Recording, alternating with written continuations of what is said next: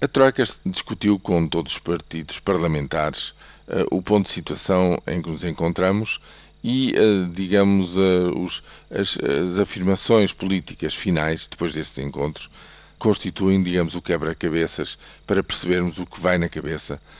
dos representantes da Comissão Europeia, do Banco Central Europeu e do Fundo Monetário Internacional nesta quarta ronda, ou seja, nesta quarta revisão do programa português.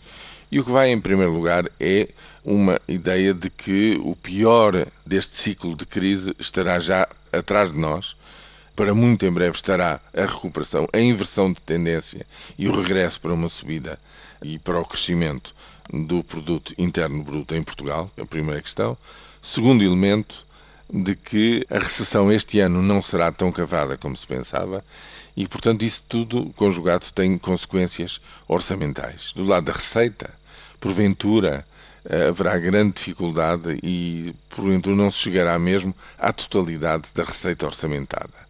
Mas o quarto aspecto, do lado da despesa, também haverá uma despesa mais reduzida do que aquilo que está autorizado pelos próprios partidos parlamentares, o que quer dizer que meta, as metas para 2012, do ponto de vista do orçamento, serão, em termos gerais, alcançadas, embora essa execução seja muito tensa, nomeadamente a execução do Orçamento da Segurança Social. Ah, bem, dito isto, ah, o programa português, segundo a Troika, continua no seu, na sua trajetória prevista, aliás, um pouco melhor do que aquilo que estava previsto,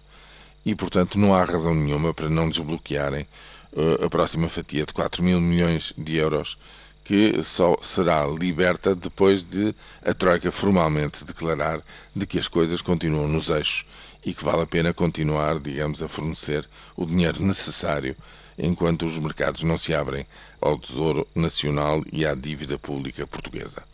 Mas uma coisa é certa: tudo isto internamente parece estar a correr bem, segundo a ótica da Troika. Mas o que vai marcar, digamos, as etapas futuras, próximas, a quinta revisão e a sexta revisão, serão os, as consequências e as ondas de choque daquilo que vier a acontecer em junho nos nossos parceiros gregos, a votação dos gregos e as conclusões e as consequências que essa votação vier a ter para o programa não só na Grécia, o programa português, o programa irlandês e para a zona euro no seu conjunto.